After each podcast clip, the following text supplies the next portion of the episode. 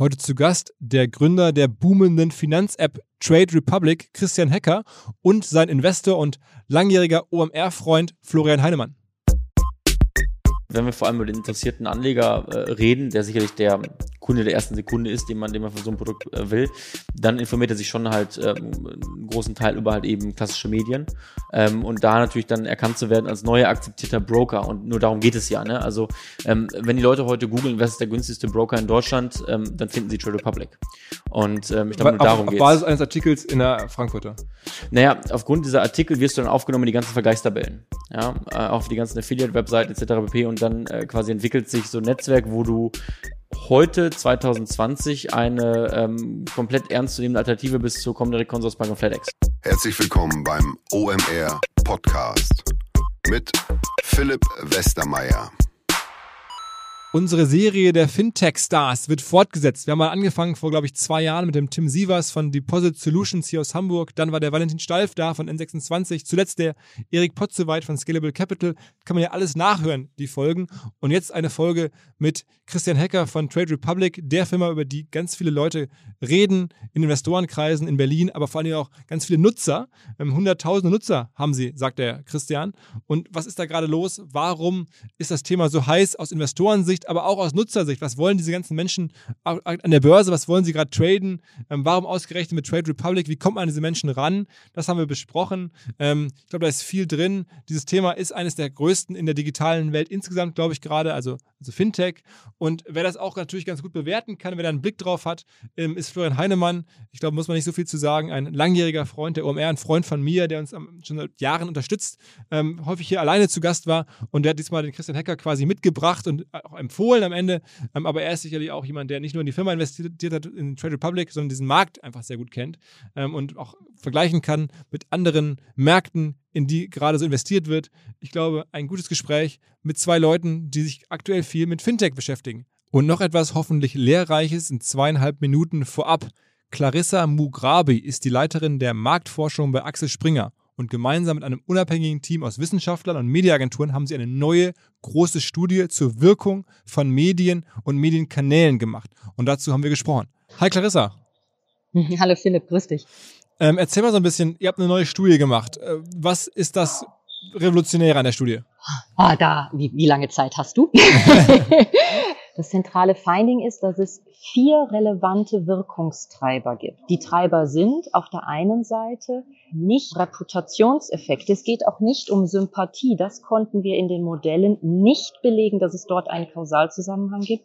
Es sind eher emotionale Effekte, also wie unterhaltend ist dieses Medium, wie verständlich, wie viel Auszeit vom Alltag bietet es mir oder auch wie viel Gesprächsstoff liefert es. Mhm. Und je höher dieser Zustimmungsgrad ist, umso höher ist direkt die Werbeerinnerung. Also das heißt, salopp gesagt, ein bisschen die Machart des Mediums ist also ganz, ganz entscheidend für Werbeerinnerung. Mhm. Der zweite Treiber ist Content.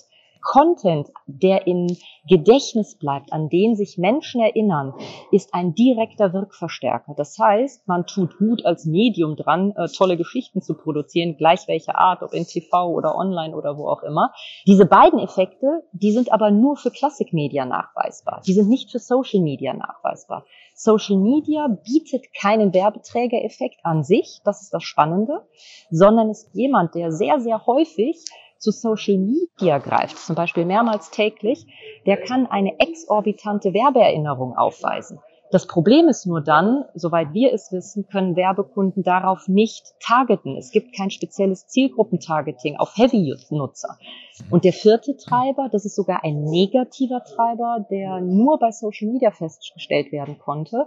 Und zwar, wenn jemand sich sehr, sehr detailliert an Social Media Inhalte erinnert, dann sinkt die Werbeerinnerung um minus 43 Prozent. Wir nennen das den Vampireffekt. Das heißt, der Content zieht dann so viel Aufmerksamkeit, dass die Werbung es schwer hat, sich durchzusetzen. Jetzt ist ja ganz offensichtlich, dass das klassische Medien, also nicht Social Media, begünstigt.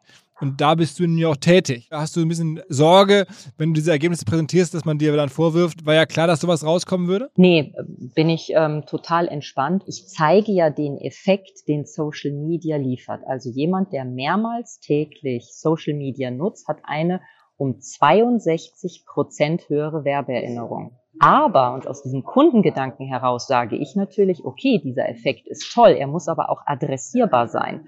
Und das müssen natürlich dann die Kolleginnen und Kollegen von Facebook und Co. natürlich dann entscheiden, was sie da anbieten wollen. Genauso wie wir jetzt aufdecken konnten, dass es zum Beispiel ähm, diesen Nutzungseffekt, den können wir nicht bei Classic Media feststellen. Da ist es egal, ob es ein seltener Nutzer ist oder ein Heavy-Nutzer. Und ähm, letzte Frage, wie verhält sich da Performance-Werbung zu? Weil Performance-Marketing ähm, ist ja, sagen wir mal, eigentlich messbar. Das heißt, wir sprechen jetzt hier vor allen Dingen über Branding, korrekt? Was heißt denn Performance? Ein Klick, ist das eine Performance? Oder geht es darum, ich habe einen Abschluss gemacht? Einen Abschluss kann ich messen, klar, aber die Frage ist ja dann immer, was ist die Bezugsgröße? Was ist der Einsatz? Könnte ich durch eine andere Allokierung einen größeren Einsatz haben? Also selbst dort sind ja viele Fragen offen. Das war Clarissa. Ich bin neugierig, wie der Markt auf die Studie reagiert. Aber jetzt rein in den Podcast mit Christian Hecker und Flo Heinemann. Was? Moin zusammen. Hallo, grüß dich. Moin, moin. Ähm, kann man das so sagen, Flo? Also ist der Christian sozusagen für den euren dritten Fonds, glaube ich, derjenige, der dir am meisten Spaß macht? Der dritte Fonds ist ja ungefähr in der Hälfte der Investmentperiode. Also ähm, da wird noch ein bisschen, bisschen was kommen. Ne? Aber ähm, haben jetzt, glaube ich, elf Investments gemacht da. Ähm, denke mal, insgesamt werden wir da so bei 24, 25 sein. Ähm, aber von den Elfen ist, ist sicherlich äh, Trade Republic äh, eines der Startups, die wo am stärksten schon sichtbar ist, wie groß das Potenzial der Firma ist. Ne? Man äh, ist natürlich immer, ist immer noch früh.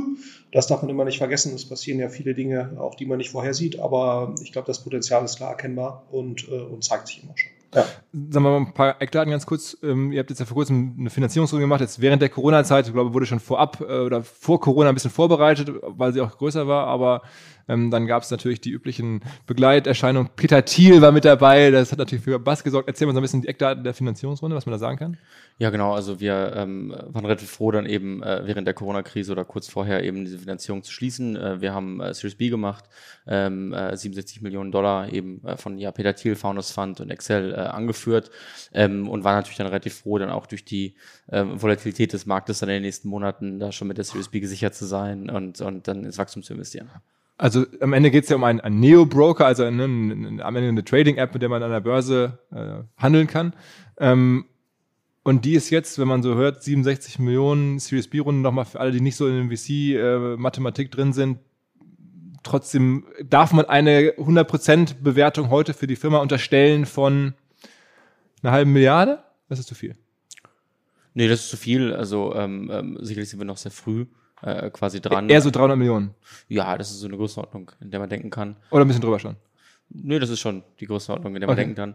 Ähm, aber ich glaube, unabhängig von der Bewertung ist wichtig, dass wir ähm, schon stark daran glauben, dass man mit dem Produkt nachhaltig was aufbricht. Ja, und deswegen ist, glaube ich, die Bewertung heute ähm, nachrangig eher das, was man langfristig eben damit aufbaut weil die Kolleginnen und Kollegen von Instaffo, also der Jobplattform für den Tech- und Sales-Bereich, von der ich hier schon häufiger berichtet habe, mittlerweile bei uns doch groß engagiert sind hier im Podcast. Ihr hört immer wieder hoffentlich von Instaffo. Deswegen habe ich die Kollegen vor kurzem mal selber persönlich kennengelernt und war wirklich sehr angetan. Sie haben mir dazu erzählt, es gibt eine neue Finanzierungsrunde in die Firma. 10 Millionen werden da investiert. Das ganze Thema wird also immer relevanter. Daher nochmal hier mit Nachdruck der Hinweis. Wer Menschen sucht im Bereich Tech und Sales, denkt an Instaffo. Die haben da scheinbar wirklich eine neue magische Soße gefunden, wo sie über ihre Plattform ein automatisiertes Matchmaking zwischen Arbeitnehmer und Arbeitgeber ermöglichen und das ist im direkten Marktvergleich dreimal effektiver, was die Quote von Bewerbung zu Einstellung angeht. Hilft natürlich auch, dass sie bereits über 100.000 passende Talentprofile auf der Plattform haben und dass man sehr, sehr schnell ins Gespräch kommt. Innerhalb von 48 Stunden bewerben sich die ersten Talente bei den Arbeitgebern oder man kann sogar als Arbeitgeber einer vorselektierten Gruppe an Talenten aktiv eine Nachricht schicken oder sie zum Chatten einladen, um sich noch schneller kennenzulernen und zu prüfen, könnte das passen. Also nicht nur ich und die Geldgeber offensichtlich glauben an Instafo, sondern auch mittlerweile über 1800 Firmen, darunter O2, RTL, HelloFresh, MyPoster, viele, viele weitere. Instafo ist auf OMR Reviews bestbewertet 4,8 Sterne in der Kategorie Recruiting Plattform. Firmen, die nun Instafo ausprobieren möchten, sehr gerne. Ihr spart außerdem 500 Euro auf die erste Besetzung, wenn ihr euch anmeldet über Instafo mit Doppel-F instafo.com slash OMR. Zurück zum Podcast. Also es ist schon irgendwie, du, du hast im Vorgespräch gerade gesagt, irgendwie eigentlich hast du den Wunsch gehabt, eine, eine Bank zu gründen. Genau, sind halt vor ja, fünf Jahren, 2015 schon angefangen, schon relativ lange dabei. Äh, von denen haben wir eigentlich vier Jahre wirklich im Stealth-Modus gearbeitet. Und ähm, wir haben damals für uns erkannt, dass der Schlüssel, um eigentlich ein neues äh, Bank-Brokerage-Produkt aufzubauen, erstmal darin liegt, die Bank selber neu zu bauen. Ja? Und so haben wir wirklich äh, sehr lange investiert ähm, und auch sehr tief investiert in Technologie und auch eben die eigene Lizenz. Wir sind heute eine, eine Bank und damit der einzige Neo-Broker wirklich äh, mit, mit einer eigenen, sag ich mal, Banklizenz ähm, und operieren damit wirklich auf einer Kosteneffizienz, die uns ermöglicht, nachhaltig neue Produkte zu, zu, zu launchen. Ähm, vielleicht nochmal ganz zurück, also bevor du auch äh, Flo kennengelernt hast oder überhaupt irgendwie Geld aufgenommen hast, warst du mal ein paar Jahre Investmentbanker bei Merrill Lynch äh, und davor hast du unter anderem auch Philosophie studiert. Das ist ja erstmal sehr sympathisch und sehr ungewöhnlich, oder nicht? Ja, genau, so nach dem äh, Abi im, im, im Münsterland, in wirklich so einem kleinen Dorf, hatte ich erstmal das Gefühl, ähm, ähm, rauszukommen, bin dann nach München, habe dann erstmal mit Philosophie angefangen, äh, neben Fach Kunstgeschichte. Und ähm, das waren so die ersten zwei, drei Jahre meines Lebens, ja, ähm, also als Student, ähm, ähm die auch sehr spannend waren. Und dann bin ich über ja, irgendwie so ein Nachmittagsworkshop auf einmal ähm, ähm, in so ein Praktikum im Investmentbanking reingekommen und fand dann die Welt da auf einmal auch sehr spannend, ähm, was dann daran gemündet ist, dass ich dann zu Merrill gegangen bin, ähm, äh, was natürlich auch eine super intensive Zeit war, weil ich natürlich sehr schnell mir viel aneignen musste ähm, und äh, bin dann da in dem Job eben an die Börsengänge äh, von Rocket und Zalando äh, ein bisschen beteiligt gewesen und das war total der Augenöffner. Ja, also das war von Anfang an eine neue Welt und, und war dann auch so ein bisschen die Motivation, was mit Trade Republic zu machen. Aber war das damals schon so, also wenn du sagst, das ist jetzt schon fünf Jahre her oder so, ähm, da war ja dieser Fintech-Boom und das ganze Fintech-Thema als, als, als ja das neue große Thema generell für Startups oder für Investoren. War das damals schon so sichtbar, dass du dachtest, okay, ähm, da kommt sowas auf uns zu oder war einfach so, dass du die Nähe zu Banking hattest oder wie kamst du auf die Idee? Na, ich glaube, es war in einer Zeit, wo gerade N26 anfing und auch schon Traction bekommen hat, ähnlich auch Revolut. Und es war klar, dass da was Neues entsteht, was irgendwie die, die, die Branche verändern wird. Ähm, und, und gleichzeitig kam wir da relativ makroökonomisch ran. Also ähm, das, die erste Slide im Pitch Deck heute ist immer noch die gleiche, die damals vor, vor fünf Jahren auf unserem Whiteboard war. Nämlich, dass wir glauben, dass äh, demografischer Wandel, Negativzinsen und Inflation zu einem ja, toxischen Mix führen für uns alle eigentlich hier. Also nochmal wieder Negativzinsen, Demogra demografischer Wandel und, und Inflation. Inflation, eben. okay. Ja, ähm, das heißt, das Geld liegt auf dem Konto, wird eigentlich weniger, man kriegt da keine Zinsen für, zahlt vielleicht sogar Negativzinsen und gleichzeitig muss man was für die Altersvorsorge tun. Und da ist halt irgendwie Investment in den Kapitalmarkt, in Aktien ein, eine, eine sehr sinnvolle Option für viele Menschen. Und ähm, da waren wir der Überzeugung, dass es da bessere Tools, bessere Möglichkeiten geben muss, um das zu tun. Ähm, und das hat uns eigentlich sehr lange motiviert und da haben wir sehr stark daran geglaubt, unabhängig jetzt von Fintech-Boom oder nicht, waren wir sehr stark von diesen äh, makroökonomischen Faktoren überzeugt. Ist das bei euch auch so? Ich meine, wenn man so einen Fonds hat, dann muss man immer so Investmentthesen haben, die man auch seinen Anlegern äh, erklärt. Äh, habt ihr das genauso gesehen und dann am Ende nach Fintechs geguckt aus diesen Gründen oder wie kamt ihr auf diesen Fokus oder auf dieses Suchfeld und dann auf die Idee am Ende da rein zu investieren? Ja, ist, ist schon so. Wir versuchen ja immer Themenfelder also sind ja kein monothematischer Fonds, sondern investieren in mehrere Themen, immer so vier, fünf Themenschwerpunkte, würde ich sagen, pro Fonds, wo wir dann auch versuchen, ein paar Investments in jedem Themenschwerpunkt zu machen. Ähm, und wir versuchen natürlich die Themenfelder zu finden, wo du einfach gewisse, wir sagen mal, Rückenwindfaktoren hast. Ne? So, und genau die, die Christian eben beschrieben hat, sind sicherlich Rückenwindfaktoren für diesen Finanzbereich. Im Digital Health Bereich ist es natürlich genauso. Jetzt Covid ist natürlich ein massiver äh, Rückenwindfaktor für die Digitalisierung des Gesundheitswesens. Ne? So, und, und da versuchen wir uns schon ein Stück weit dran zu orientieren, weil du natürlich schon merkst, dass diese Rückenwindfaktoren häufig eben die Bereiche markieren letztendlich oder, oder bestimmen, die eine gewisse Sexiness haben, ne, wo dann natürlich auch viele Folgeinvestoren äh, draufspringen. Und das ist für uns ja als Frühphaseninvestor immer ein wichtiger äh, Bereich, wie gut gelingt es, ne, äh, jetzt Folgeinvestoren für das Thema zu begeistern. Und so sinnvoll jetzt ein E-Commerce-Modell gerade sein kann, ne, inhaltlich, ist es natürlich trotzdem relevant schwerer, dafür Leute zu begeistern. Und deswegen bist du als Frühphaseninvestor natürlich schon darauf angewiesen, immer so ein Stück weit in Themen zu investieren, die ein gewisses Sexiness haben. Also insofern, du weißt natürlich nie, wie lange das hält. Ne? So, also deswegen, wenn du so einen Fonds auflegst, da auf drei, vier, fünf Jahre eine gewisse äh, Visibilität zu haben, ist ja gar nicht so einfach. Aber äh, klar, die Bereiche, die unterdigitalisiert sind, wie jetzt der Bankenbereich oder auch der, der, der Gesundheitsbereich oder sicherlich auch der Bereich Schnittstelle Industrie Digitales, da gehen wir schon davon aus, dass dieser Rückenwind äh, eben eine gewisse Zeit lang halten wird, weil die Makrofaktoren, ne, also das, was du gerade beschrieben hast, Negativzinsen, äh, soziodemografischer Wandel, äh, nicht, äh, so, ja doch äh, Alterswandel, der wird ja nicht weggehen die nächsten paar Jahre, sondern sich eher noch äh, verschlimmern. Und die Awareness in der Bevölkerung wird wahrscheinlich wachsen, dass das in der Tat, dass der Aktienmarkt wahrscheinlich der einzige Ausweg ist für den Normalbürger. Ne? Ähm, und deswegen ähm, glauben wir da eben, dass es auch eine gewisse Zeit lang halten wird. Ähm, und und äh, deswegen ist das schon für uns auch ein attraktives Suchfeld, absolut. Mal ganz kurzer Exkurs, ich weiß ja, dass du auch viele Podcasts von uns hörst, worüber ich mich natürlich freue. Ähm, zuletzt waren ja sowohl der Kollege Nils Regge, also auch ein VC-Kollege, als auch Christian Angermeier, auch ein Investorenkollege von dir am Ende, du kennst sie auch beide, zu Gast und haben beide so erzählt, dass ihre neue große These jetzt ähm, Longevity und dieses, also wirklich Menschen sollen länger leben und Health und so haben sie alle ein paar Tage erst her, dass die hier zu Gast waren. Ähm, ist das auch ein Thema, was bei euch irgendwie kommen könnte? Wäre sowas denkbar für euch, auch jetzt irgendwie ganz andere Sachen zu machen? Grund, grundsätzlich schon. Ja. Ich will das nicht ausschließen. Also zurzeit ist das für uns kein großes Thema.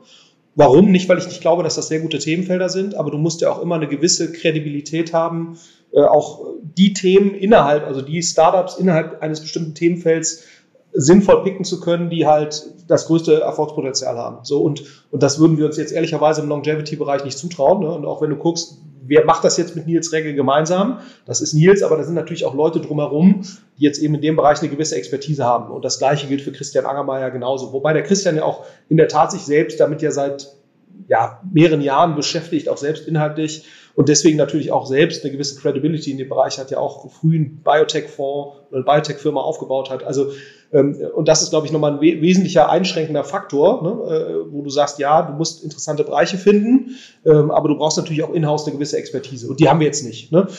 Würden wir die eventuell aufbauen, kann man drüber nachdenken. Andererseits, ne, man kann natürlich auch nicht zu viele Themen machen. Und ich glaube, die Themen, die wir jetzt beackern, ähm, sind auch nicht äh, wenig vielversprechend. Äh, und dementsprechend würden wir uns jetzt eher darauf konzentrieren. Aber was in drei, vier, fünf Jahren ist, äh, das, äh, das würde ich jetzt auf gar keinen Fall ausschließen. Warum habt ihr eigentlich jetzt, wenn du sagst, irgendwie innerhalb des Segments habt ihr jetzt Trade Republic gepickt, ähm, da rein investiert? Was hat euch da so überzeugt? Man hätte ja rein theoretisch, jetzt gibt ja in Deutschland ein Scalable oder es gibt, glaube ich, in Holland Books und ganz viele andere. Warum warum jetzt ausgerechnet Christian und Co.? Ja, ich glaube, gut, Scalable wäre auch sicherlich ein Thema, was wir hätten machen können. Da waren wir einfach, äh, waren andere früher dran. Also unser Anspruch ist ja immer, einer der ersten Investoren zu sein. Also jetzt nicht unbedingt früher als Business Angels, aber eben mit bei den ersten VCs zu sein. Und das waren im Fall von Scalable einfach andere. Ne?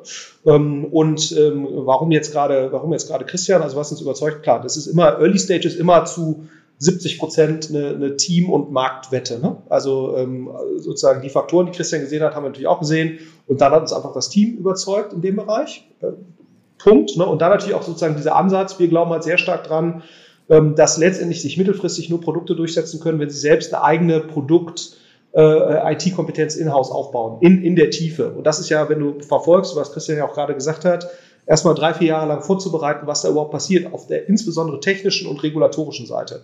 Das ist natürlich etwas, was, wenn du das gut machst, potenziell sehr verteidigbar äh, auch nach hinten raus ist. Ne? Also das ist ja die Basis für Verteidigbarkeit nach hinten. Ähm, nach hinten raus, wenn du es wenn gut machst und wenn du auch den, den Mitgründer von, von Christian kennenlernst, den Thomas, merkst du halt sofort, okay, das ist jetzt nicht dein normaler ITler ne, sozusagen, sondern äh, da ist, äh, steckt eine Menge äh, tiefes Verständnis dahinter ähm, und, und auch eben äh, gutes Produktverständnis, was ja auch nochmal ziemlich cool ist, wenn du halt ITler hast, die gleichzeitig auch äh, sozusagen gutes Produktverständnis haben. Und das ist, wenn das gut funktioniert und auf die richtigen Makrofaktoren trifft, ist das natürlich schon ein Mix, der sehr erfolgreich sein kann. Und dann kam hier nochmal dazu, dass sicherlich auch, und das finden wir natürlich auch charmant, du einerseits eine große strategische Fantasie hast. Ne? Das ist also, das ist ja bei vielen Bereichen in dem Fintech, äh, vielen Firmen im Fintech-Bereich so, dass du sagst, das ist jetzt für eine Banco Santander oder eine Deutsche Bank oder so potenziell sehr interessant als, als Exit-Kanal, weil die halt einen gewissen strategischen Wert haben.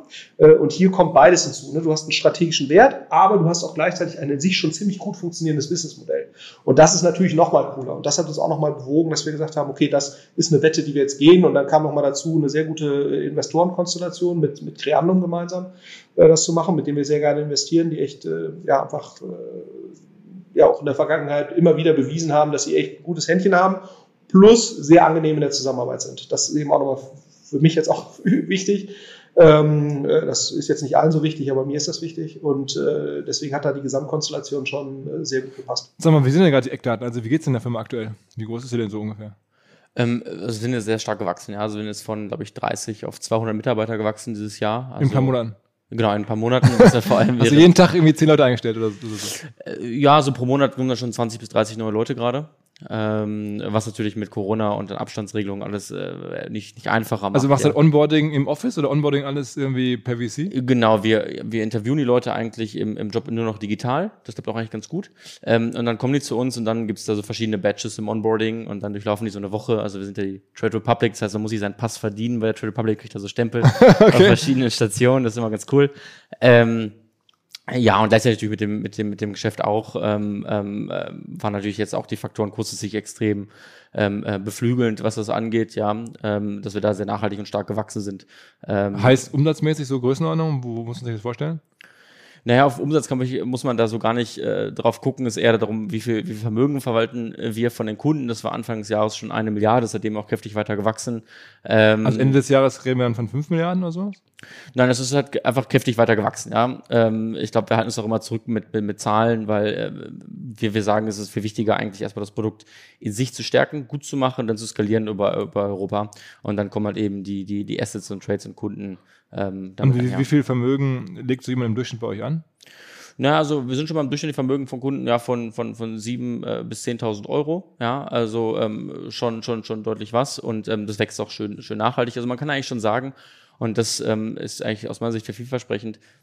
Leute nutzen ähm, Trade Republic oder ihr Depot wie ein Sparbuch. Ja. Sie haben einen Teil ihres Vermögens, ihres Gehaltes, was sie quasi monatlich ähm, äh, da investieren ähm, und dann in Kapitalmarkt-Assets wie zum Beispiel ETFs ähm, ähm, anlegen. Und das ist natürlich sehr schön, weil es ein sehr nachhaltiges Modell ist. Und ähm, wenn man da nochmal den, den, den Blick auch vielleicht nach Amerika ähm, äh, wirft, wo es ja auch ähnliche Modelle gibt, wir wollen keine ähm, Trading-App in dem Sinne sein, keine, keine Also nicht keine, wie Robin Hood oder so. Genau, keine, keine Zockerplattform sein, sondern eine Investmentplattform, wo Leute wirklich nachhaltig Vermögen aufbauen über 10, 20, 30 Jahre. Sind, sind eure Kunden am Ende eher Millennials oder eher Leute irgendwie äh, 50 plus?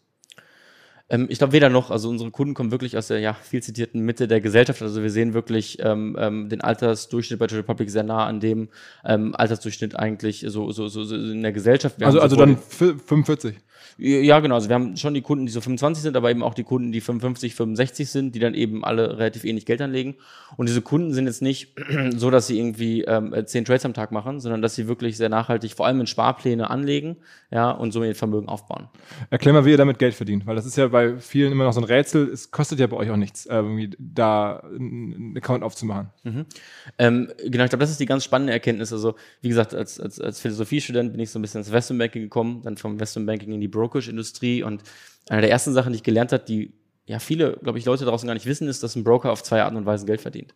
Einmal durch halt eben Gebühren, die er vom Kunden bekommt, klar, aber eben auch durch Rückvergütungen, die er von äh, Marktpartnern und Handelsplätzen bekommt. Das heißt also, wenn ich an einer gewissen Börse ein Handelsgeschäft ausführe, kriege ich eine Rückvergütung.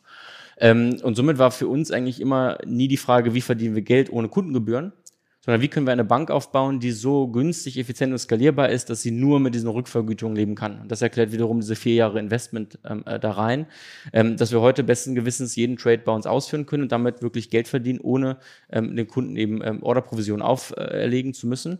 Und somit ist heute auch bei uns ein, ein, ein Sparplan, der kostenfrei ist, ein, ein Versprechen für eine sehr lange Zeit, ja, weil das ist kein Produkt, das wir quersubventionieren, sondern es wirklich so standalone funktioniert und kein Marketing-Gag ist. Vielleicht nochmal ganz kurz, wie alt bist du jetzt eigentlich? Äh, 31. 31, also ist ja schon, schon irgendwie auch ein Zeichen der neuen Zeit. Da ist jetzt ein 31-Jähriger, ähm, der verwaltet so eine Milliarde für Menschen aus der Gesellschaft. Das ist ja irgendwie, sagt uns ja auch was über unsere Zeit. Ähm, vielleicht nochmal ganz kurz der Weg dahin. Also Philosophie, dann Merrill Lynch. Ähm, und dann habt ihr da vier Jahre dran gebaut. Wenn man das so ein bisschen recherchiert, dann gab es ja auch in der Zeit auch schon, sagen wir mal, äh, besondere Glücksfälle vielleicht. Da gab es einen Investor, der euch sehr viel Geld gegeben hat, damals glaube ich drei Millionen oder so Investment. Ähm, in dem ihr rumwerkeln konntet. Und dann wurde der aber jetzt schon vor kurzem auch wieder rausgekauft. Erzähl mal so ein bisschen, wie das, was da gelaufen ist. Genau, also ähm, wir sind erstmal angefangen in München bei der Uni im Accelerator ähm, und hatten das große Glück, ein ähm, Ticket in die damals Comdirect Startup Garage zu ziehen. Und sind ähm, ähm, äh, mein Mitgründer Thomas und Marco, ähm, äh, wir zu dritt nach Hamburg gezogen, hatten eine coole äh, WG auf Luftmatratzen in der Schanze und haben dann so ein, so ein Jahr mit der Comdirect versucht daran zu arbeiten, um das mal zu verstehen. Und äh, während der Zeit haben wir gesehen, dass es im alten Setup nicht funktionieren wird, ähm, einfach weil das Verständnis, wie ein Produkt was 2020 cool ist, einfach ein anderes ist, was die hatten. Und dass wir auch glauben, dass die, die Bank, die da steht, eine andere sein muss. Gleichzeitig haben wir eben großes Selbstbewusstsein bekommen, dass wir es eigentlich selber aufbauen können. So, und so ähm, haben wir uns dann von denen emanzipiert und standen dann da ähm, ähm, irgendwann Anfang 2017 ähm, mit dem wirklichen Vision, eine Bank aufzubauen. Ähm, und dann Investoren wie der Florian sind dann vielleicht am Anfang die falschen, ja, die zum 25-Jährigen nicht unbedingt Geld geben, um eine Bank aufzubauen, weil es eine ziemlich ähm, äh, große Wette ist. Ja. Passt nicht zur Ähm, Investmentthese. ähm, und somit waren wir, waren wir halt äh, sehr glücklich dann ähm, äh, mit seinerzeit der Sino AG, das ist so ein ja, sehr spezialisierter Broker aus, aus Düsseldorf, jemanden zu finden, der große Expertise in dem Bereich hatte ähm, und auch die, die, die wirklich finanziellen Mittel, da eben drei Millionen zu investieren seinerzeit und uns auf den Weg zu be begleiten, uns in Anführungszeichen arbeiten zu lassen. Ähm, weil die auch wussten, eine Bankgründung passiert nicht über Nacht. Das dauert Jahre, viele tausend Seiten und Gespräche und auf dem Prozess gibt es viele Rückschläge.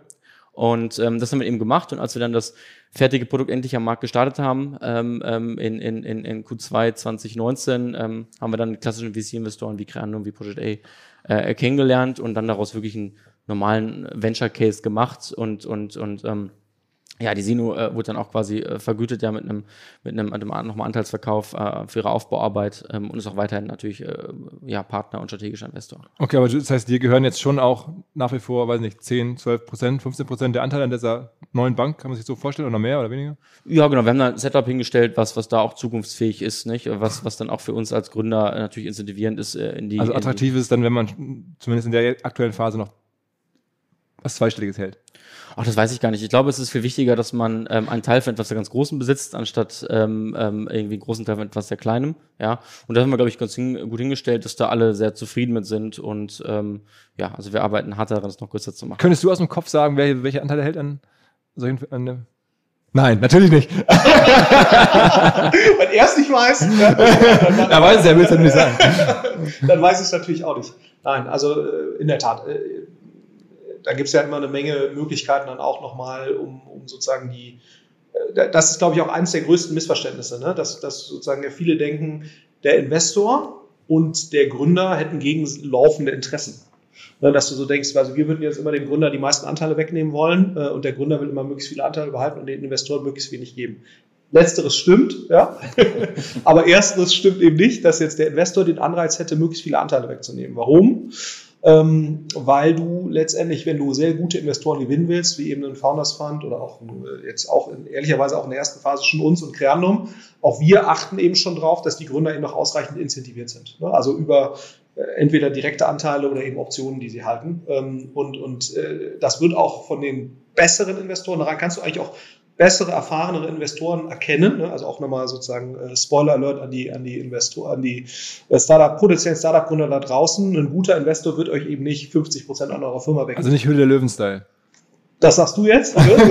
wir, wir können eine Klage noch rauskriegen. Aber genau, also das, äh, gute Investoren würden das eigentlich nicht machen, äh, wenn sie davon überzeugt sind, dass die Firma ein langfristiges Potenzial hat, weil du kannst eben nur sehr gute Investoren überzeugen, wenn eben auch die Gründer ausreichend incentiviert sind. Was ausreichend heißt, hängt natürlich auch immer vom Case ab. Ne? Wenn du jetzt natürlich auf dem Delivery Hero Zalando sitzt, dann ist natürlich, kann auch drei Prozent an der Firma äh, kann ein äh, dreistelliger Millionenbetrag sein. Ähm, und äh, deswegen muss man da, glaube ich, immer das mit im Auge behalten. Aber hast nicht- du denn, hast du die Hoffnung, dass Trade Republic zum Unicorn werden kann? Ja gut, das äh, ist ja sozusagen, wir sind ja ein Hit-Business, ne? also VC ist ein Hit-Business. Das heißt, wir müssen eigentlich von jeder Firma glauben können, ob das jetzt ein Unicorn wird. Na, das wird ja immer so, äh, man muss natürlich mal gucken, wie viele deutsche Firmen werden wirklich ein Unicorn. Das sind ja gar nicht so viele. Hm. Ne?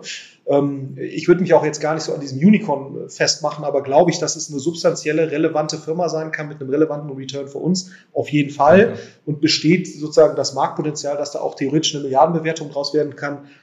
Ja, ne? so ob das dann wirklich so weit kommt, da kommt, muss eben eine Menge zusammenkommen. Das darf man, und das hat man auch, äh, das kann man auch als Gründer, das darf man, glaube ich, immer noch nicht vergessen. Selbst die aller, also wirklich richtig, ich habe schon richtig, richtig gute Gründer äh, eben scheitern sehen oder eine, eine kleinere Firma bauen sehen, weil einfach die Rahmenbedingungen nicht richtig gepasst haben. Und bei anderen, wo man teilweise echt erstaunt war, ne, äh, dass die überhaupt Geld bekommen haben, die dann auf einmal sehr, sehr große Firmen bauen, weil einfach der Rückenwind zu stark war. So, ich glaube, hier haben wir schon eine Konstellation, wo was sehr vielversprechendes draußen stehen kann, aber man kann sich eben, wie gesagt, das ist wirklich Learning aus 20 Jahren Startup, man kann sich einfach nie sicher sein. Lass, lass noch mal kurz, ähm, bevor wir in die, in die, in die genauen operativen Tätigkeiten einsteigen, das Phänomen hier Peter Thiel kurz einmal abhaken, weil das ist jetzt ja im wiederholten Mal im Podcast, auch irgendwie Christian Angemeyer davon erzählt. Äh, ich glaube, es gab mal vor ein, zwei Jahren, habe ich einen Podcast gemacht mit dem Tim Sievers von Deposit Solutions, da ist der Peter Thiel auch investiert, aber es ist ja irgendwie so in der deutschen Aufmerksamkeit so ein Phänomen, weil er auch irgendwie Deutscher ist oder deutsche Wurzeln hat und so, äh, und so ein Mega-Investor. Wie seid ihr an den Kollegen geraten? Ähm, also ich glaube, dass Faunus von seinerzeit den Kontakt zu uns gesucht hat und dann äh, ist daraus quasi eine Beziehung entstanden. Also das heißt, irgendwann kam eine Mail von jemandem von Founders Fund nach dem Motto, moin, finden wir spannend, was ihr da macht, lass mal reden. Ja, so oder so etwa läuft das dann ab, genau. Also man vernetzt sich eigentlich ständig äh, in, der, in der Branche mit auch anderen VCs und, und, und baut halt Beziehungen auf und ähm, wie es dann eigentlich auch im normalen Leben ist, manche von den Beziehungen passen einfach von der ersten Sekunde an und sowas eben mit, mit Peter Thiel und eben auch Founders Fund. Ähm, ähm, das er hat ja schon mehrere Fonds. Ne? Es gibt ja auch, glaube ich, ich hatte mal den Valentin Stalf irgendwann im Podcast, da hat er mir erzählt, es gibt ja wohl auch einen Fonds, der dezidiert irgendwie so diese Fintech-Sachen macht. Der heißt aber nicht Founders Fund, sondern das ist ein, also der hat ja so drei, vier verschiedene Vehikel. Aber bei euch ist das dieser, dieser berühmte Founders Fund selber, der bei euch investiert ist. Genau, soweit wie ich das verstehe, gibt es, glaube ich, äh, ganz viele Fonds, wo der, wo der, wo der Peter Thiel quasi Geldgeber ist, ja. also einfach nur sein Vermögen bereitstellt und dann halt eben, wo er wirklich auch LP ist und, und, und, und da auch Investmententscheidungen selber trifft. Und das ist eben Founders Fund. Ähm, und so haben wir dann eben wirklich eine, eine sehr lange auch eine Beziehung aufgebaut und viel geredet, ähm, weil man natürlich dann auch eine gewisse Vision entwickeln äh, will, wo will man hin.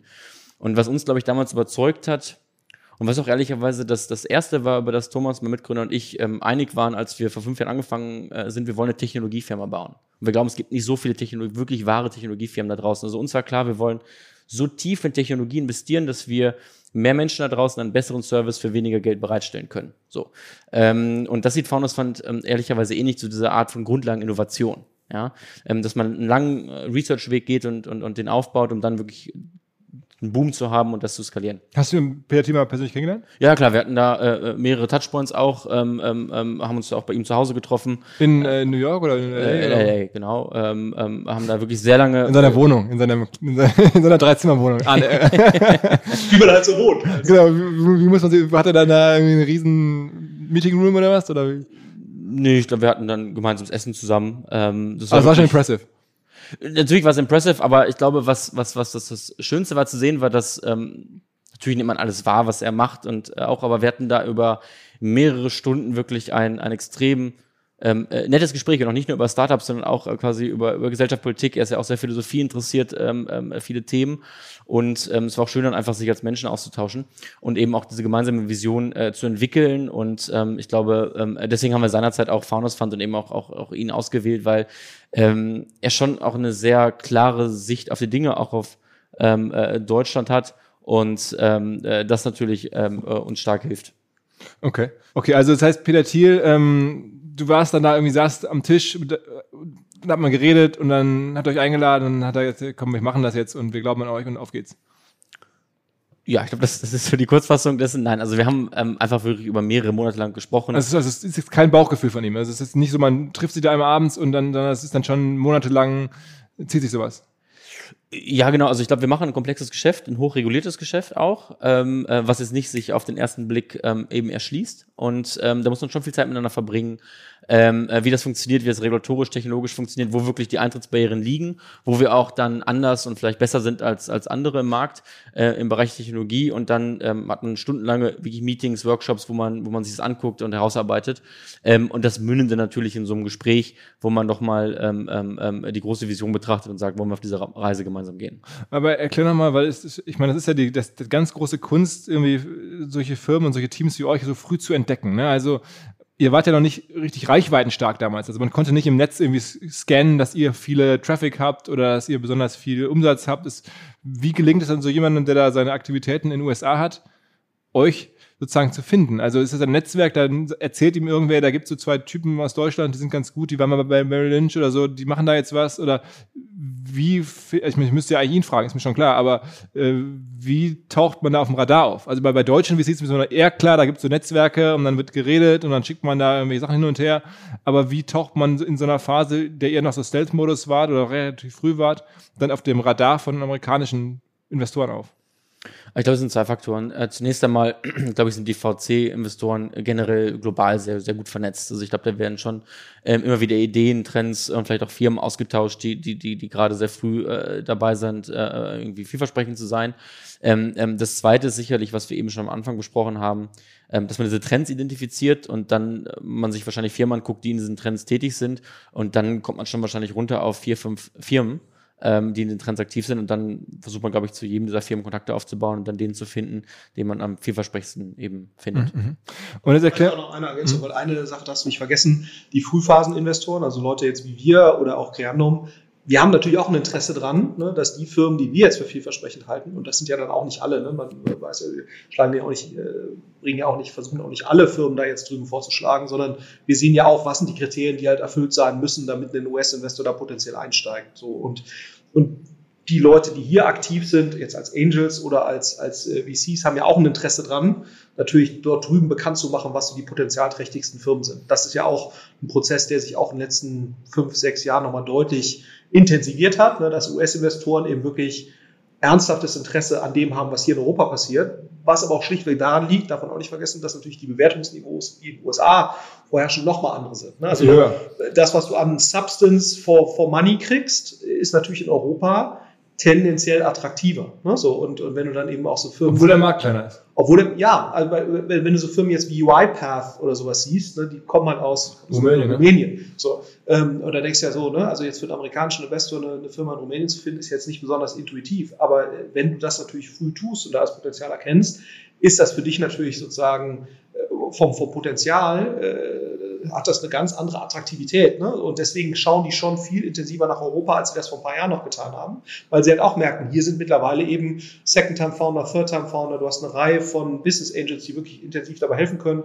Die Qualität der Frühphaseninvestoren hat sich verbessert, ne? so die, die Firmen auch wirklich so aufstellen. Ne? Das fängt ja schon an mit, wir, wir nehmen halt nicht 50 Prozent von den, von den Anteilen weg. Ähm, so, dann ist sicherlich auch die Dominanz von Rocket ein Stück weit, äh, hat sich reduziert in, in den letzten Jahren. Das heißt, du hast mehr Gründer geführte Unternehmen, was eben auch viel besser zu der Philosophie der amerikanischen Investoren passt. Äh, und insofern sind die ja gezwungen, ne, uns eben hier genauso wahrzunehmen, wenn sie einfach äh, Geld sinnvoll investieren wollen, wie es vielleicht in China auch der Fall ist, ne, wo du dann nochmal ein ganz eigenes äh, Ökosystem hast. Aber wenn du halt in den USA dir das anschaust, wie kompetitiv da nochmal der VC-Markt ist im Verhältnis zu hier, das ist eben nochmal zwei, drei, vier Jahre weiter. Ähm, und, insofern ist das für die komplett rationales Verhalten, sich sehr intensiv hier anzuschauen, was hier passiert. Hm jetzt habt ihr das Geld und jetzt äh, habt ihr diese Technik entwickelt ähm, und alle regulatorischen Auflagen einigermaßen abgedeckt. Jetzt mal die klassische Marketingfrage, wie kriegt man dann, wenn man die Metriken, die du gerade gesagt hast, irgendwie Milliarde Vermögen, Durchschnittswerte, dann müsst ihr schon irgendwie 100.000 Kunden plus irgendwie haben. Äh, wie, wo holt man die her? Also wie kommst du dazu, dass jetzt irgendwie 100.000 Menschen oder mehr ähm, so eine Trade Republic App in Deutschland sich installieren und da irgendwie Geld reintun? Ähm, also wir gehen sehr stark davon aus, dass eigentlich das beste Produkt äh, den Markt. Logisch. Ähm, ja, wenn wir Produkt reden, dann reden wir über Erlebnis. Also quasi muss vom ersten Touchpoint, vom Download, von der Anmeldung über, über, über meine Welcome-E-Mail bis hin halt zur ähm, ähm, Abwicklung des Trades bis hin zum Kundenservice das beste Erlebnis sein. Und ähm, sind wir ehrlich, die deutsche Brokerage-Industrie hat sich seit 15 Jahren nicht verändert. Ja, also ähm, heute einen Brokerage-Account zu öffnen bei einem der großen Banken dauert fünf Tage und fühlt sich an wie 1998. Ähm, insofern kann man da schon mit einem frischen Erlebnis viel, viel aufwirbeln. Und dann muss man sich natürlich immer fragen, was wir, was wir anfangs auch erwähnt hatten, was ist das wirkliche Problem der Menschen? Das Problem der Menschen ist, dass sie eigentlich weg wollen von äh, Girokonten mit Negativzinsen und dass sie weg wollen von Tagesgeldkonten mit 0,1 äh, Prozent Zinsen. So. Und äh, da ist natürlich ähm, ein diversifiziertes, langfristiges äh, Sparportfolio im Kapitalmarkt eine sehr tolle Antwort. Und ähm, darauf fokussiert man sich natürlich. Und äh, wenn man dann für dieses Problem, das sehr viele Menschen da draußen haben, ähm, ähm, eine einfache, intuitive und sehr günstige Lösung hat, ähm, ähm, dann gibt es dann doch sehr viele große virale Effekte. Dass Leute miteinander reden und das im Freundeskreis empfehlen etc. pp. Ähm, wir hatten bis vor kurzem keinen Refer-a-Friend-Bonus, weil wir es einfach nicht brauchten, weil die Leute quasi sich gegenseitig eingeladen haben. Okay, aber es, also das verstehe ich schon, dass wenn man einmal sieht, dass es stark ist, dann wird es weiterempfohlen, aber trotzdem erscheint es mir immer häufig so ein bisschen unrealistisch, dass man Hunderttausende von Leuten findet, nur weil man ein gutes Produkt hat. Das ist dann hinten raus natürlich klar, aber du musst ja erstmal gerade die Mitte der Gesellschaft, wir reden jetzt ja nicht von irgendwelchen kleinen Eliten, die man Mhm. finden muss, wo man einen kennt und dann geht das schnell rum, sondern denen klar machen, sowas gibt's überhaupt. Also mir ist schon auch klar, dass sie das Problem haben ähm, Ja. und dass du, ihr da eine gute Lösung seid, aber das, das zusammenzuführen, denen zu sagen, ey, uns gibt's hier und wir wollen gar nicht viel Geld von euch und wir machen das alles viel geiler. Ähm, wie kommt man an die ran? Also wie, äh, es muss ja einen Kommunikationskanal geben. Ja, also wir haben am Anfang sehr, sehr stark auf äh, Pressearbeit gesetzt, weil, ähm, weil wir glauben, dass eine der größten Eintrittsbarrieren in den Markt eben Reputation ist, nicht? Weil äh, wir wollen Leute davon überzeugen, dass sie 15, 20.000 Euro uns anvertrauen. Ähm, und insofern haben wir eigentlich ab Tag eins sehr viel mit den großen äh, Medien geredet. Ähm, Handelsblatt und, Genau, also ich glaube, einen Tag nach, äh, einen Tag nach Launch hat die FAZ aufgemacht, den Finanzteil mit erster Seite mit der günstigste Broker im Land, Trade Republic, eine ganze Seite Artikel. Ähm, sowas hilft dir dann natürlich auch. Und, ist das ähm, wirklich so? Ist das nicht so ein Strohfeuer, das einmal so ein paar Accounts reinspült und dann ist wieder weg, weil dann ist ja die Zeitung auch wieder weg? Ja, aber damit kriegst du quasi dieses ähm, ähm, ähm, Feuer ans Laufen. Ja, also wenn du die ersten 1000, 5000, 10.000 Kunden bekommst, eben aufgrund von solchen Artikeln, dann fängt halt eben dieser virale Effekt langsam an ähm, zu funktionieren. Natürlich machst du dann auch ähm, äh, Performance-Marketing, nicht, also gehst raus und schaltest Anzeigen etc. pp. Das äh, gilt aber eigentlich auch eher der, sage ich mal, Brand Awareness, ne? Also dass man einfach Leuten zeigt, es gibt diesen Broker und ähm, ähm, äh, der kriegt auch jetzt neuerdings ähm, ja, diese ganzen Auszeichnungen, ich meine, wir sind jetzt beste Bank des Handelsplatz, Handelsplatz geworden, etc. pp. Das, das hilft natürlich auch maximal. Und ähm, inzwischen sind wir ähm, schon seit geraumer Zeit an einem Punkt, wo wirklich quasi unsere Reputation so akzeptiert ist im Markt, dass dann dieser virale Effekt wirklich funktioniert.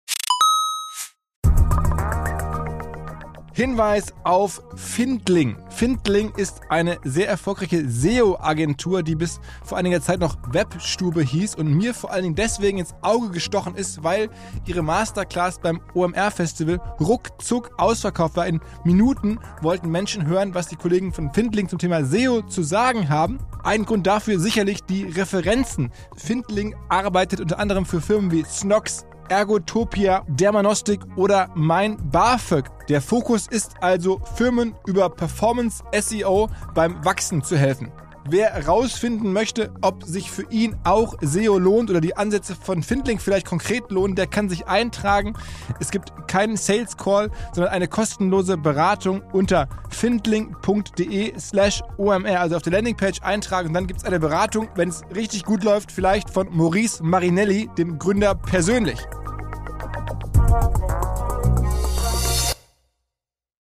Zurück zum Podcast. Ähm, Vor kurzem hat mir ein, ein Freund erzählt, der wirklich auch ein sehr großes ähm, Fintech führt. Und an dem Tag, als wir uns trafen, erschien irgendwie ein Artikel auch in einer großen überregionalen Tageszeitung mit diesen üblichen Vergleichstabellen. Mhm. Wo kriegt man irgendwie, wo ist das Geld sicher, wo kriegt man welche Zinsen und so weiter. Und da war er aus seiner Sicht vollkommen falsch eingestuft, weil irgendwelche Wettbewerber besser waren, die gar nicht in Deutschland sitzen und ganz andere Risikoneigung als das da dieser Vergleichstabelle, die man ja so kennt, wo mache ich jetzt mein Konto auf, ähm, abgebildet wurde. Und dann am Ende äh, ärgerst du dich jetzt und rufst jetzt bei, bei dir äh, bei, bei der PR und versuchst das zu ändern oder so. Ist ja jetzt schon gedruckt, eigentlich zu spät, aber trotzdem. Und dann, nee, ist mir eigentlich mittlerweile egal, da liest eh keiner. Ähm, so nach dem Motto, diese Printtabellen, die spielen gar keine Rolle mehr. Aber du sagst, das ist doch noch ein Faktor. Also das ist Ich glaube, es immer von dem, von, dem, von dem Kunden, an dem man adressiert. Ähm, und wenn wir vor allem über den interessierten Anleger äh, reden, der sicherlich der Kunde der ersten Sekunde ist, den man, den man für so ein Produkt äh, will, dann informiert er sich schon halt ähm, einen großen Teil über halt eben klassische Medien. Ähm, und da natürlich dann erkannt zu werden als neuer akzeptierter Broker. Und nur darum geht es ja. Ne? Also ähm, wenn die Leute heute googeln, was ist der günstigste Broker in Deutschland, ähm, dann finden sie Trade Republic. Und ähm, ich glaube, nur auf, darum auf geht's. Basis eines Artikels in der Frankfurter. Naja, aufgrund dieser Artikel wirst du dann aufgenommen in die ganzen Vergleichstabellen. Ja, äh, auch auf die ganzen Affiliate-Webseiten etc. pp. Und dann äh, quasi entwickelt sich so ein Netzwerk, wo du heute 2020 eine ähm, komplett ernstzunehmende Alternative bist zur Comdirect Consorsbank und FedEx.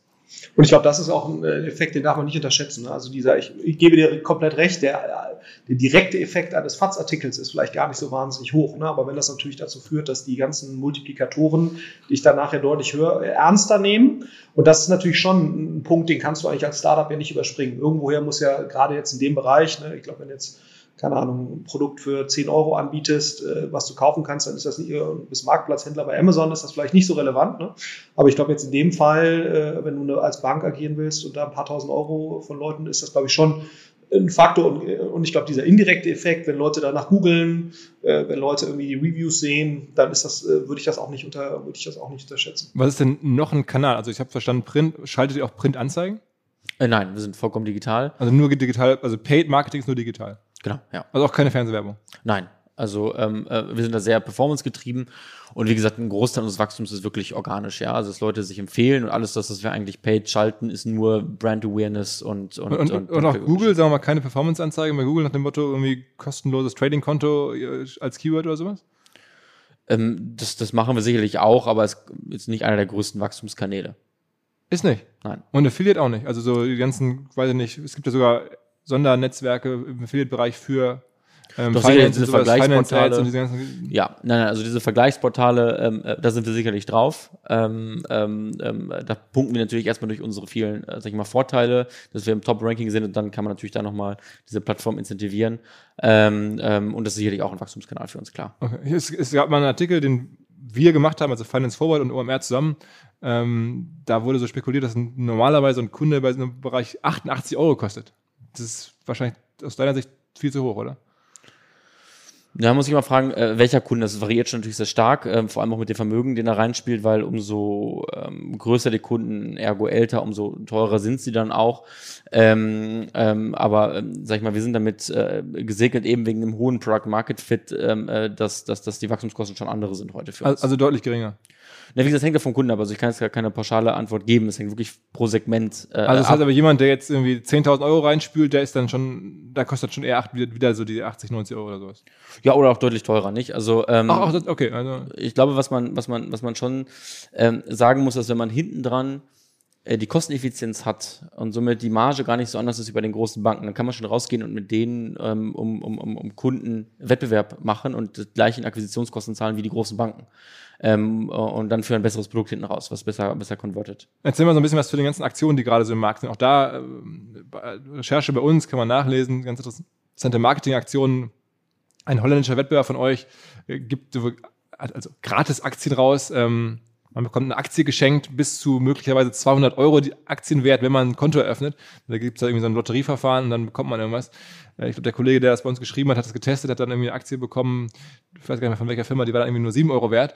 Ähm, aber, aber, trotzdem ist es ja irgendwie marketingmäßig eigentlich eine mega geile Frage. Also wie kriege ich jetzt 10.000, 100.000 von Leuten davon überzeugt, hier ein Konto aufzumachen, wenn ich auch noch vielleicht ja wirklich eines der besten Produkte im Markt habe.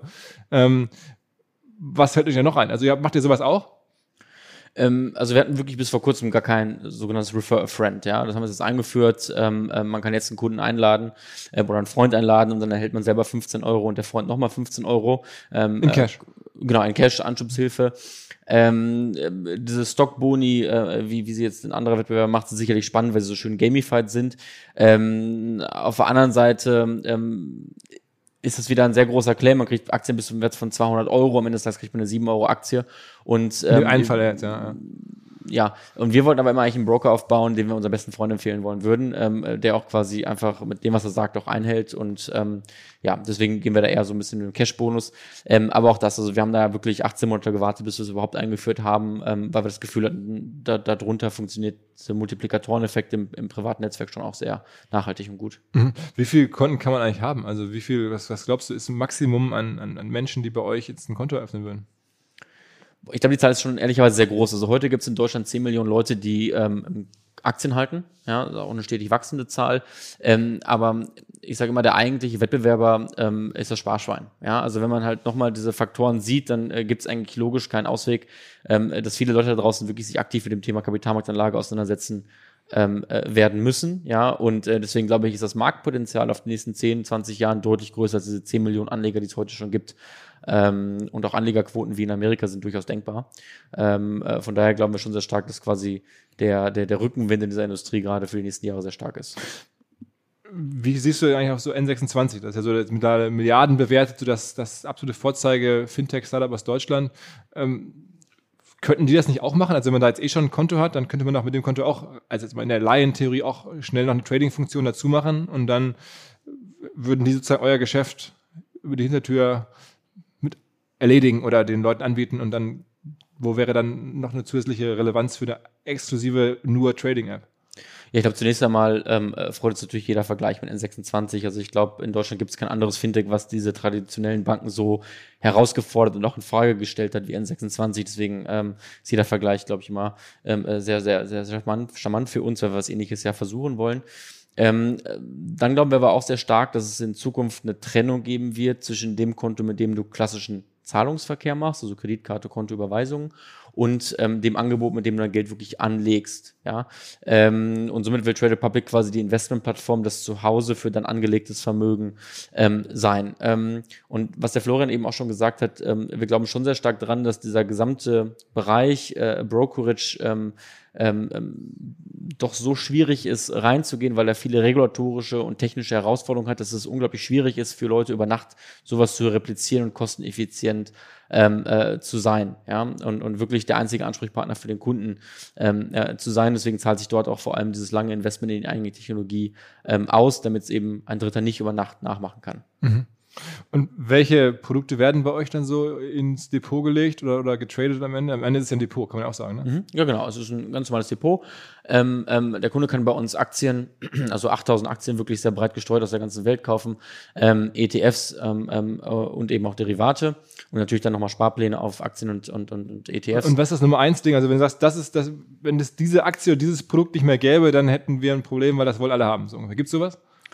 Also ich würde sagen, es sind zwei. Es ist sicherlich der klassische Sparplan, also einmal ETF-Sparplan. Wir waren der Erste, der äh, wirklich dauerhaft kostenfreie ETF-Sparpläne für die breite Masse ähm, äh, gemacht hat in Deutschland und jetzt auch der absolute ähm, ähm, ähm ja, Preisbrecher bei Aktiensparplänen. Also wirklich, man kann bei uns jede Aktie Bruchstücke besparen, kostenfrei. Also du kannst jetzt 10 Euro in äh, Amazon investieren und dann einfach über ja, 15 Jahre äh, da wirklich monatlich rein investieren, ähm, was natürlich eine total tolle Sparoption ist. Also ich glaube, das ist ein Produkt Sparpläne und dann natürlich Einzelaktien, klar. Welche, ist, äh, welche, welche Einzelaktie ist so die Amazon logischerweise, weil die ja auch am meisten wert ist oder Apple?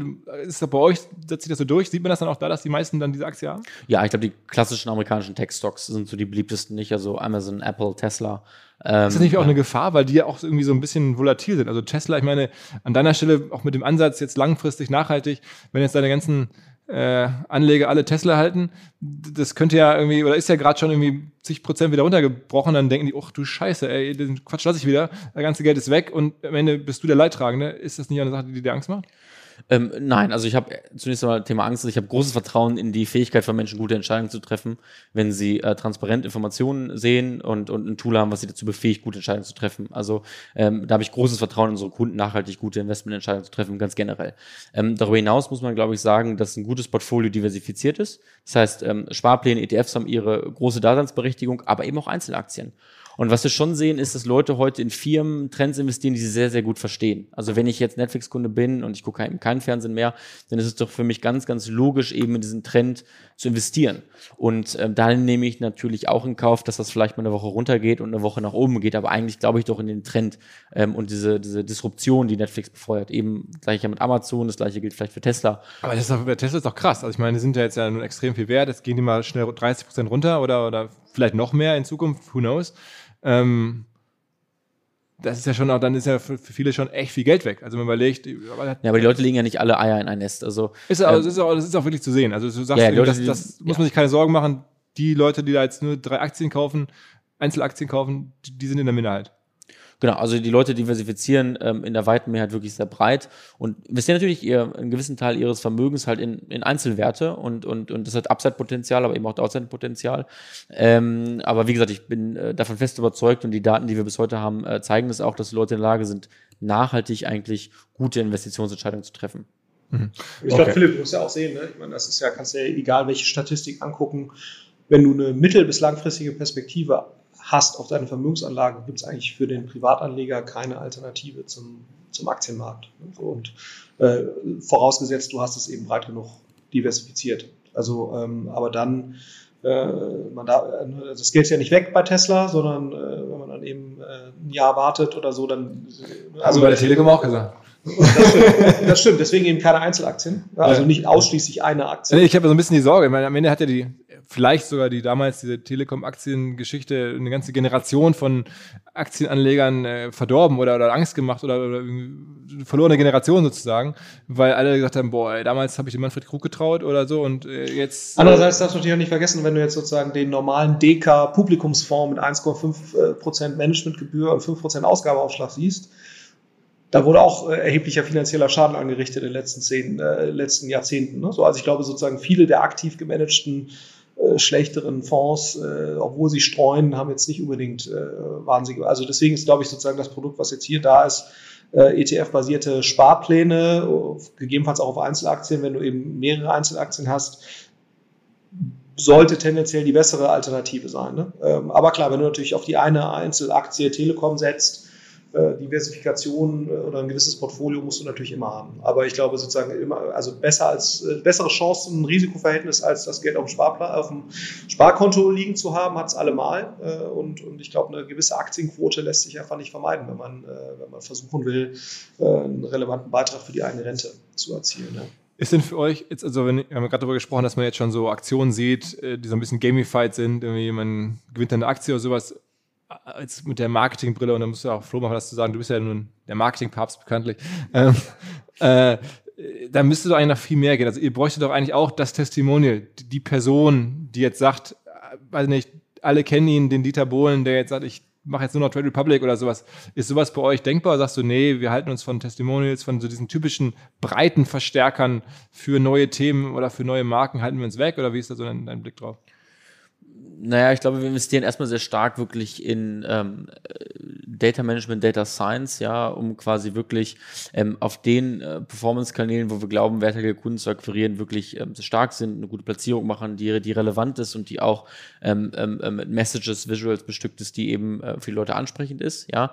Ähm, und das ist äh, meistens viel skalierbarer und nachhaltiger, als irgendwie ein großes Testimonial zu machen. Ähm, wenn wir aber natürlich über klassisches Brand-Marketing reden, ähm, ähm, ähm wo wir quasi die Market Republic bekannt machen, dann hat das sicherlich auch in der Zukunft eine, eine Daseinsberechtigung für uns und da gibt es auch sicherlich viele Ideen, was man machen kann. Ja, was sagen wir so ein bisschen? Also gibt es schon so, gab es schon mal die Testimonial-Idee? Also ganz konkret bei euch? Ja, aber es gibt die klassischen Upper Funnel Marketing Kanäle, oder? Also äh, quasi Fernsehwerbung, Testimonials, ähm, Out of Home etc. pp. Ähm, äh, da gibt es viele Ideen in der Schublade von dem, was man machen kann, ähm, aber nichts von denen hatte eigentlich kurzfristig für uns relevant. Und ähm, ich glaube, wenn man dann auch ähm, andere Beispiele sich anguckt, wie Zalando, die sind sicherlich dann auch ab einem gewissen Punkt da reingegangen in diese in diese anderen Kanäle. Und äh, das wird sicherlich für uns auch mal relevant werden, aber ähm, jetzt in der unmittelbaren Zukunft glaube ich nicht. Also noch kann man aus Performance Marketing Kanälen genügend neue Accounts ziehen, jetzt mal ganz hart gesprochen, als dass man das andere bräuchte. Ja. Ich glaube, du musst ja auch sehen, ne? ich meine, der Return on Investment ist natürlich erstmal in den Lower Funnel Maßnahmen erstmal tendenziell besser. Klar, klar, klar. Aber ich hätte nicht gedacht, dass es möglich ist. Ich hätte einfach gedacht, dass äh, Accounts zu eröffnen über Performance Marketing so schwierig ist, dass man das andere braucht, dass irgendwie eine, eine, eine Branding-Botschaft hilft, es anzuschieben. Und bei Zalando, ich meine, du weißt ja nur am besten, war es ja auch mit Schrei vor Glück und diese ganzen Geschichten, die, glaube ich, sehr stark damit geholfen haben. Das ist ja noch leichter. Du musst ja da nicht irgendwie was registrieren, sondern du bestellst dir mal ein paar Schuhe testweise. Und ähm, hier ist es ja wirklich ein Konto. Da dachte ich, hätte ich jetzt gesagt, man braucht mehr Trust, man braucht mehr äh, Brand, Push, auch wenn das natürlich nicht so effizient ist, vollkommen klar. Mhm. Ja, also ich glaube, aber wenn du mal guckst, ich meine, Zalando war auch anderthalb Jahre am Markt, ne, bevor jetzt größere TV-Kampagnen äh, gestartet wurden. Und das war sicherlich auch nochmal zu einer anderen Zeit, wo natürlich auch TV sehr, sehr günstig zu bekommen war, weil es ja so einer der ersten Media for Equity Deals war, die, die ProSieben damals gemacht hat. Ähm, und, aber Zalando hatte damals eben auch schon ein gutes Niveau an operativer Exzellenz. Ne? Und ich glaube, es macht schon Sinn, das Produkt erstmal so weit es geht abzurunden, wenn man ein ausreichendes Wachstum äh, zeigen kann über die Performance-Kanäle. Und dann in dem Moment, wenn man sagt, so, jetzt steht eigentlich alles. Ne? Es steht ein sehr, sehr gutes Produkt. Ich habe auch schon sehr, sehr guten Content auf der Seite. Ich habe ein sehr, sehr gutes CM und ich habe auch ein sehr gutes Verständnis davon, wie meine Marketing-Performance aussehen wird. Und das dauert einfach auch eine gewisse Zeit. Ne? Das dauert, also, äh, du siehst eben schon, bis die Systeme, die Organisation soweit sind, sowas eigentlich sinnvoll verarbeiten zu können, brauchst du halt anderthalb, zwei Jahre wirklich sehr konsequente Arbeit. Das ist zumindest die Erfahrung. Und dann ist zumindest der ROI, wenn du dann Upper Funnel Maßnahmen machst, tendenziell höher äh, als oder oder besser, als wenn du es halt premature machst. Ne? Gerade wenn du es halt nicht brauchst, äh, weil du dich sowieso äh, sehr gut entwickelst. Und ich meine, das war sicherlich, und das ist ja auch nochmal ein Learning sozusagen für die, für die Startup-Gründer da draußen, was du eben hier wirklich siehst, ist, das, was Christian da sagt, ist eben kein Blabla, ne, ernsthaftes Investment in Tech-Produkt, äh, dass sich das auszahlt, sondern du kannst es eben hier wirklich sehen in den äh, quasi Referral, Viral-Anteil oder Organic-Anteil, den eben eine Trade Republic Republic hat im Verhältnis zu anderen Themen. Also solche Zahlen haben wir ehrlicherweise auch noch nicht gesehen. Ja, so, wo du, und, und das ist natürlich auch ein super Argument äh, gegenüber äh, jetzt Leuten wie Founders Fund und so weiter, wo du eben wirklich dann die Produktqualität in Zahlen ja quasi sehen kannst. Ne? Weil das äh, ist ja eins zu eins korreliert äh, mit der Promoter Score und so weiter, aber natürlich auch mit, äh, mit Viral und Organic Traffic, den du halt siehst. Und, und solange das so funktioniert, kann ich eigentlich jedem nur raten, das solange so, so wie es geht, so machen und dann in den Upper Funnel zu investieren. Ne? Ähm, aber ich glaube, ähm, der Punkt wird kommen. Aber, aber also das heißt im Ende, Referral-Qualität ist auch für Investoren was, was sie sich gerne angucken und sagen, krass, ey, das wird ja irgendwie organisch weiterempfohlen. Das, das ist ja der beste Indikator. Ne? Ja, genau. Viele sagen hier, Produkt ist geil. Ne? So, aber da wirklich zu sehen, okay, äh, die Kundenakquisitionskosten sind eben relativ günstig im Verhalten Verhältnis zu, äh, zum, zum Kundenwert, äh, genau aufgrund dessen. Wie viel, wie viel äh, Neukunden, also oder ein neuer Kunde, wie viel weitere Kunden schafft er denn? Also wie viele Empfehlungen gibt denn ein neuer Account bei euch typischerweise? Uh, das ist schwer ähm, äh, zu sagen. Ähm, ähm, der Faktor lag sicherlich Anfang des Jahres deutlich über eins. Also quasi wirklich für sich so ein selbsternährendes System. Ähm, jetzt gerade auch, ähm, sage ich mal, in den Sommermonaten, wo es alles ein bisschen, bisschen glücklicherweise sich äh, beruhigt hat, äh, war er vielleicht halt drunter. Ähm, aber das ist sicherlich immer die, die Metrik, an die man guckt. Ne? Also bin ich über eins Referral Rate und es ist damit quasi selbsternährendes System. Mhm. Wie, welche Relevanz haben denn äh, diese ganzen trustgebenden äh, Seiten, also Trustpilot und, und wir haben jetzt vor kurzem eine Analyse gemacht und auch für unsere große OMR-Präsentation, die wir einmal im Jahr so machen, wo wir geguckt haben, das ist total faszinierend eigentlich, dass so Banken eigentlich irgendwie bei allen Arten von Online-Rating-Systemen immer mega abgeschlachtet werden, weil halt Leute nur bewerten, wenn sie eine negative Erfahrung haben, sonst kommt ja keiner auf die Idee und sagt, ich gebe jetzt mal ein positives äh, Feedback äh, auf Trustpilot für irgendwen, weil eine Bank, was soll man da jetzt positiv bewerten? Man erwartet das einfach irgendwie und man beschwert sich eigentlich nur. So, und dann sieht man so, die Direktbanken haben das so ein bisschen besser schon in den Griff bekommen, also auch mal positive Bewertungen zu generieren und die ganzen Neobanken haben es halt mega gut hinbekommen, haben es auch aktiv drum gebeten und Show us some love und so, diese ganze Nummer. Und auf einmal hatte man auch ganz, ja, einfach, äh, vermeintlich positive Bewertungen, war dann auch leicht besser als alle anderen. Ähm, ist, sind solche Plattformen für euch entsprechend auch wichtig? Managt ihr das? Geht ihr richtig so rein, macht so eine Art äh, Review, Trust Marketing im Netz? Ja, auf jeden Fall. Also das ist für uns wirklich ein ganz, ganz elementare Bestandteil, auch eine Metrik, die wir, die wir auch ich selber ähm, sehr häufig tracke. Ähm, man liest auch immer wieder die Kommentare, also wir sehen das auch durchaus als Ansporn, wenn Leute sich beschweren, um besser zu werden. Welche Plattform ist da die wichtigste für euch? Naja, man hat, glaube ich, die klassischen App Store Reviews einmal, aber eben auch vor allem äh, Trustpilot und Google. Die Reviews sind, glaube ich, so die vier klassischen Sachen, die wir uns angucken.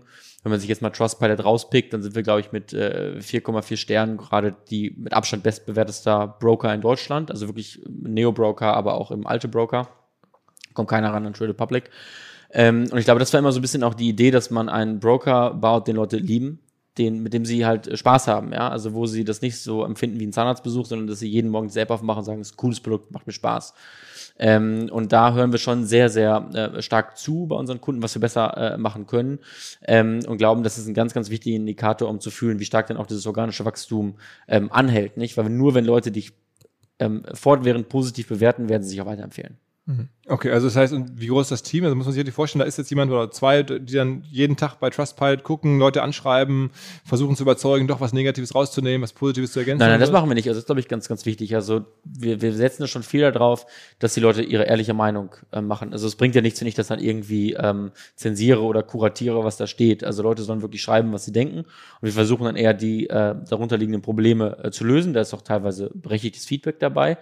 Ähm, und ansonsten haben wir ja wirklich eine Person, die das äh, wöchentlich aufbereitet in so einem Report und den gucken wir uns an und da äh, machen wir auch durchaus strategische Entscheidungen. Aber ihr, ihr bittet nicht die Leute aktiv auch was reinzuschreiben oder so? Also sicherlich haben wir so, ein, so eine automatisierte Aufforderung, uns halt einfach zu bewerten, aber mhm. wir geben den Leuten natürlich jetzt nicht vor. Ja, ja klar, geht ja auch, ist ja, ja. wäre ein bisschen übergriffig, aber trotzdem, ja.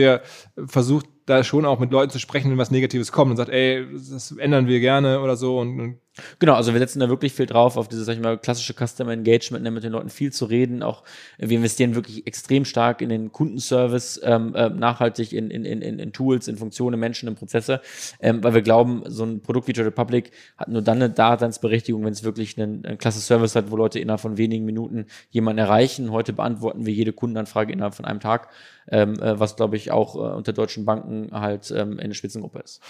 Was machen eigentlich die ganzen Leute, die jetzt alle geholt habt? Also welche, welche Jobs füllen die aus? Ich meine, so viele Entwickler werden es ja jetzt nicht alle Entwickler sein und es werden ja auch nicht alles irgendwie jetzt. Ah, doch, also wir definieren uns wirklich schon als, als Tech-Company. Also die Hälfte der Firma sind wirklich Entwickler und Produktmanager. Also 150 Entwickler. Ja, so, so 100, 120 Entwickler. Mhm. Ja, ähm, und Produktmanager eben für diese Entwickler. Ähm, ähm, dann der Rest ist, würde ich ähm, ähm sagen, die Hälfte ist ähm, ja, klassisches ähm, ähm, Compliance, also alles, was eine Bank halt eben benötigt, ne? Risikomanagement, ähm, ähm, das, das gilt für uns natürlich alles auch. Und ähm, ähm dann das letzte Viertel ist eben ähm, ja, Marketing, Datenanalyse etc. pp. Mhm. Okay. Siehst du eigentlich ähm, zwei Trends gerade, die, wenn man so den Podcast folgt, oder in meinem Kopf gerade so durchziehen? Das ist eine, wir leben ja nun in Krisenzeiten. Ist es jetzt nicht für Startups, die jetzt gerade Geld bekommen, dann doch wieder interessant, auch Fernsehwerbung zu machen? Weil es war ja damals auch schon so zu Zalando-Zeiten Krise. Ähm, Werbung war günstig und es gab nicht so viel Druck drauf. Ist es jetzt wieder so eine Zeit? Ja, ich glaube grundsätzlich schon, ne, wobei man natürlich sagen muss, dass 2008, 2009, 2010 ähm, so die letzte Krisenzeit und äh, Zalando hat ja ernsthaft angefangen, Fernsehwerbung zu machen, Anfang 2010, Ende 2009, Anfang 2010. Ähm, da war natürlich auch noch mehr Audience in den Fernsehsendern. Ne? Das darf man auch nicht. Also die, die, die Erosion der, der, der Reichweite im Fernsehen ist ja in Deutschland nicht so stark vorangeschritten wie in anderen Ländern. Das ist schon ganz spannend zu sehen. Also insofern, ja, es macht immer noch Sinn, Fernsehwerbung zu machen, mit Sicherheit. Gerade wenn du sagst, ich bin eigentlich ein Produkt für die Breite der Gesellschaft. Ne? Ähm, aber äh, sozusagen die Reichweite von Fernsehen ist natürlich schon zehn Jahre zurückgegangen, tendenziell so. Und ähm, aber das kann auf jeden Fall eine sinnvolle Upper Funnel Maßnahme sein. Du musst aber natürlich sehen, die Alternative, die es heute natürlich auch noch gibt und die war damals eben nicht so ausgeprägt und das würde man wahrscheinlich zuerst machen, ne, wenn man sagt, videobasierte Werbung auf YouTube, videobasierte Werbung auf Facebook, stärker videobasierte Werbung auf, auf Instagram, ne, äh, vielleicht auch TikTok, ne, muss, man, muss man auch gucken. Ähm, und dort erstmal äh, videobasierte Werbung oder bewegtbildbasierte Werbung dort vorzutesten und dann erst in TV zu gehen. Ne? Und, und die Möglichkeiten, die du natürlich heute auf YouTube hast, äh, auch was dann Retargeting angeht und so weiter, die sind natürlich schon toll im Vergleich zu dem, was du 2008, 9, 10 hattest. Das heißt, ich glaube, die relative Attraktivität von Fernsehwerbung, das auch früh zu machen, hat sicherlich ein Stück weit abgenommen, weil du eben andere Dinge wahrscheinlich erst machen würdest. Du würdest ja so, so, so zu der 2008er, 9er, 10er Zeit hast du ja gesagt, okay, Search hat okay funktioniert, dann hast du vielleicht ein bisschen Display, Display gemacht und dann, wenn das noch okay funktioniert hat, bist du eigentlich im Fernsehen gegangen. Und jetzt hast du sicherlich ne, sozusagen auch über die Relevanz von Facebook und videobasierten Werbemitteln auf Facebook, Instagram, äh, YouTube und so weiter noch alternative Zwischenstufen, die du eigentlich auch noch erfolgreich durchlaufen solltest, bevor du sozusagen in die äh, äh sozusagen sehr breite äh, Streuverlustzone dich begibst, ne, wo du ja zwangsläufig bist, wenn du Fernsehwerbung machst. Du kannst natürlich immer so ein bisschen targeten, äh, jetzt auf Basis von äh, irgendwie, wer guckt welche Sendung und so, aber das ist natürlich jetzt hier, ne, also ist bei Zalando sicherlich der Match zwischen Germany's Next Topmodel und Zalando und About You ist sicherlich höher als von irgendeiner Sendung, die ich jetzt gerade mir vorstellen könnte, vielleicht außer dem Wieso-Ratgeber oder so, so Trade, Trade Republic und da, das guckt dann Oder Hülle der Löwen vielleicht. Ja, oder Hülle der Löwen. Ja, das kann, kann, genau. Kann, alle, alle, alles Goldgräber. Genau. Ähm, aber ich glaube, deswegen ist Fernsehen sicherlich ein Stück weit nach hinten gerückt, aber du siehst natürlich auch an About You äh, oder auch Salando, die ja weiter äh, da, also wenn man erstmal einen Upper Funnel Werbemix aufbauen will, wird auch irgendwann TV da stehen. Und äh, mit den Preisen, die man gerade wahrscheinlich erzielen kann, äh, ist das natürlich umso attraktiver, absolut. Dann haben aus deiner Perspektive, ich frage da auch irgendwie wirklich im eigenen Interesse, weil wir nun auch im Review-Business unterwegs sind seit neuestem. Ähm, wie siehst denn du diese Art von Marketingkanal? Am Ende musst du ja sagen, es ist ja wirklich ein Marketingkanal, der auch vor zehn Jahren noch gar nicht so da war in der Form, in der Breite zumindest nicht. Ähm, siehst du es über verschiedene Startups hinweg oder verschiedene Themen, die du so anguckst, hinweg, dass das irgendwie Relevanz hat? Ist das was Neues? Wie, wie blickst du drauf? Ja, also ich glaube, was man ja generell sehen muss, und ich glaube, das ist, ist, wird mir halt immer klarer. Ne? Ich meine, du hast ja sozusagen die Relevanz von sozusagen kommunikationsbasierten Brands, auch gerade nachhaltig, hat sicherlich abgenommen. Was meine ich damit? Also die viele FMCGs, ne, also Fast Moving Consumer Goods, die ja so die klassischen Marketing-Spieler sind, haben ja sehr stark auf kommunikations- und distributionsbasierte Marken gesetzt. Was heißt das? Du hast halt Werbung gemacht ne, mit irgendwem, vielleicht noch mit Roger Federer, aber ansonsten einfach nur Werbedruck im Fernsehen. Dann hast du halt die Distribution bei Rewe, Edeka, Kaufhof, was auch immer und dann hast du das halt verkauft. Und die, die wirkliche Qualität, relative Qualität des Produkts, Preis-Leistung hat gar nicht so eine wahnsinnig hohe Rolle gespielt. Das, musste, das Produkt musste okay sein, aber du hast letztendlich warst in der Lage, ein Preispremium zu erzielen für ein FMCG-Produkt auf Basis von einer kommunikativen Aktivität und dann eben einer passenden Distributionsstrategie. Und diese Strategie funktioniert sicherlich in Zeiten des Internets wo halt Leute äh, in der Lage sind, sich auszutauschen über die wirkliche Preis-Leistung, äh, äh, Substanz eines Produkts, funktioniert tendenziell natürlich immer schlechter. Ne? Ähm, und, das, glaube ich, müssen Leute erkennen, ne? dass Experience Brands, wie jetzt ein Trade Republic, wahrscheinlich eine werden kann und substanzbasierte Brands, die halt wirklich einen relevanten Vorteil haben, der sich auch eben in Reviews niederschlagen muss, dass das vermutlich die nachhaltigere Zukunft des Brandaufbaus ist. Ne? Also klar kann man dann auch auf eine funktionierende substanzbasierte Brand kann man auch Kommunikationsmaßnahmen schieben, aber sozusagen, dass ich in der Lage bin, mangelnde Substanz durch Kommunikationsdruck zu substituieren, was ja viele FMCGs gemacht haben. Ne? Äh, äh, das wird vermutlich immer schlechter funktionieren, weil du dann natürlich auch diesen Wiederholungskaufeffekt, den du ja brauchst, damit sich das Ganze rechnet und du eine degressive Marketingkostenkurve kommst, das wirst du eben nicht mehr erreichen in dem Maße. Und ich glaube, das unterschätzen viele FMCGler und auch anderen äh, ganz dramatisch, die halt immer noch so in dieser Denke verhaftet sind, wenn ich genug Werbung mache, dann passt das schon. Ne? So, und das ist, glaube ich, nicht so. Und, und deswegen ist auch, glaube ich, die niedrige F&E-Quote, die du bei also Umsatz, Forschung und Entwicklungsbudgets bei vielen FMCG-Lern und auch anderen, ist ein ernsthaftes Problem, ne? weil du natürlich nur mit einem ausreichenden F&E-Budget Ne? Hier Hälfte der Leute arbeiten in der Entwicklung. Das ist ja nichts anderes als ein Ausdruck von, ich will wirklich das Produkt ernsthaft besser machen. Das, das ist schon die Philosophie, die du, glaube ich, brauchst. Sowohl als Startup, aber ehrlicherweise auch als etabliertes Unternehmen. Und das hat sich schon geändert. Welche Plattformen sind denn aus deiner Sicht so jetzt in der Breite reviewmäßig für B2C relevant? Also ist das jetzt. Trustpilot, äh, sicherlich auch weiter hier die Trusted Shops Kollegen ne? und dann natürlich Google, Facebook äh, äh, und sicherlich auch Amazon, als äh, ist ja wahrscheinlich die größte Review-Plattform von allen. Ne? Ähm, jetzt, wenn du mal auf Einzelproduktebene gehst, das ist, äh, kannst jetzt kein Trade Republic bewerben, aber für die allermeisten Produkte, äh, die sich sozusagen physisch kaufen lassen oder auch digital kaufen lassen, wie jetzt Bücher oder Musik oder sonst irgendwas, ist das natürlich eine ganz wesentliche Review-Plattform, aber letztendlich funktionieren ja auch in Spotify und so weiter, sind ja auch implizite Review-Plattformen, ne, weil natürlich die Dinge äh, und auch ein Zalando ist ja letztendlich eine implizite Review-Plattform oder eine About You, weil natürlich die Dinge, die entweder explizit gut bewertet werden oder eben auch implizit halt gut gekauft, eine gute Conversion Rate haben und so weiter, was ja auch nichts anderes ist als äh, implizites Abstimmen. Ne? Äh, das funktioniert natürlich äh, generell, funktioniert einfach äh, die, ja, die Welt halt mittlerweile sehr stark so, sowohl engagementseitig, ne? weil Review, Review oder aktives Nutzerverhalten ist ja nichts anderes, also was sich in Engagement niederschlägt im Social Media Bereich, ist ja nichts anderes als ein impliziter Review, ne? also von Content. Ja. Ist dir nicht schon mal untergekommen, dass es irgendwie so jetzt, äh, eigentlich, wenn man sowas sieht, einen neuen Marketingkanal, der so aufpoppt oder eine neue Marketing-Ebene, dann gibt es ja sofort die ersten, die sagen, da mache ich eine Agentur für auf. Ähm, gibt es schon die Trustpilot-Optimierungsagentur, die dir untergekommen ist? Also es gibt auf jeden Fall Leute, die das mit anbieten. Ne? Also mir ist das noch keine 300 Personen, äh, wir faken da. Das Problem ist ja, das Problem ist ja du, äh, du, du kannst es ja eben auch nur bedingt. Ja. Äh, also du kannst natürlich so eine gewisse Zeit faken, äh, aber es hilft, es hilft ja nichts. Du ähm, ja faken, es gibt ja auch kuratieren, es gibt ja auch unterstützen, Fokus drauf lenken, ähm, irgendwie, also wir, wir haben das bei, bei N26 uns angeschaut, das ist, ich hätte, das ist kein Fake, das ist einfach nur aktiv um Feedback bitten von Leuten, die sonst nicht gegeben hätten, das dann positiv ist. Das ist ja, das muss man auch ein bisschen steuern, also stelle ich mir, das ist ja nur eine, eine Idee, die man machen kann. Wobei ich, glaube ich, jedem nur raten kann, auch als Startup, gerade als Startup, das eigentlich in-house machen zu müssen, ne? weil, sagen wir, die Auseinandersetzung jetzt, die Christian auch beschreibt, mit App Store Reviews und so weiter, das ist ja was, das ist ja so, nah am Produkt, das musst du eigentlich in-house machen. Hm. Also, du weißt ja, ich bin ja sowieso großer Inhouse-Freund von eigentlich so allem. Ne?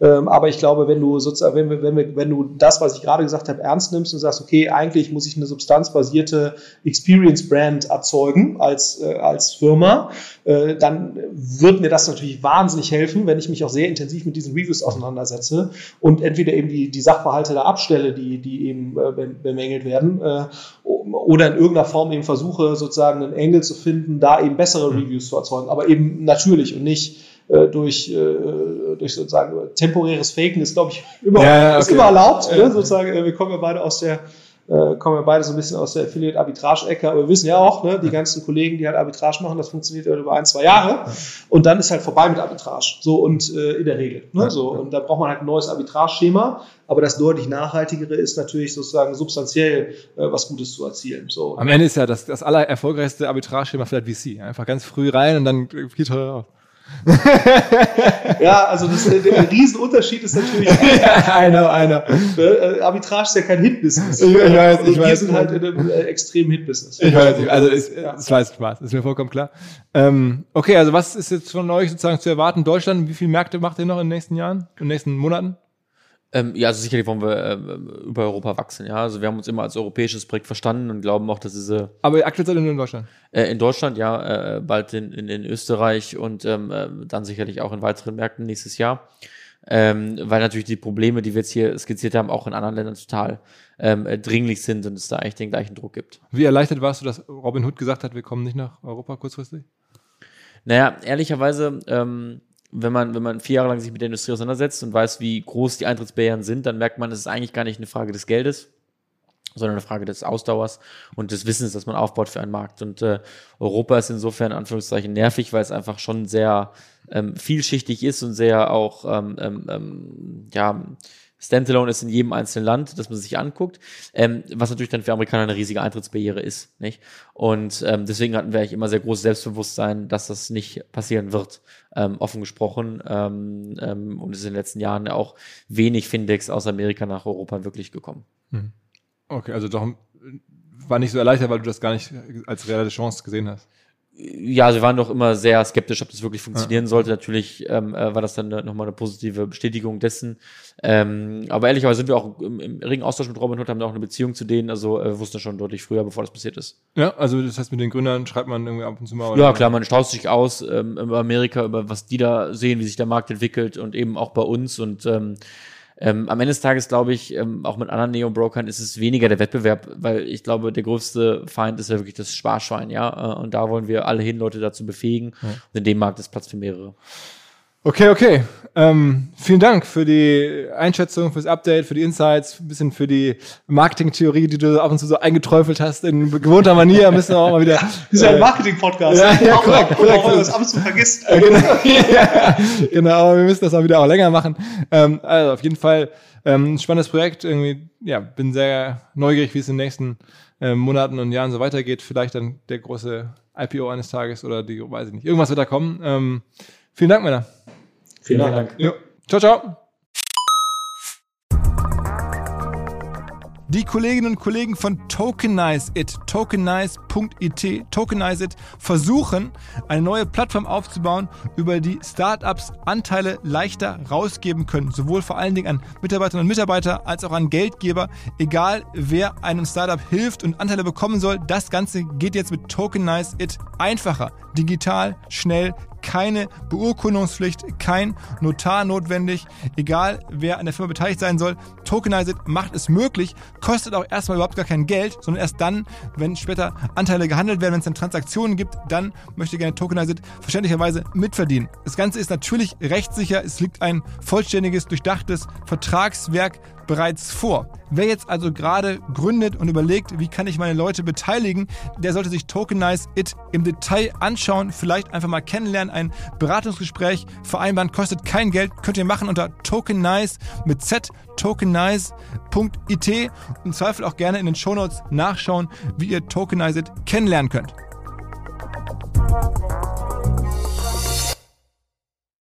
Zurück zum Podcast. Dieser Podcast wird produziert von Podstars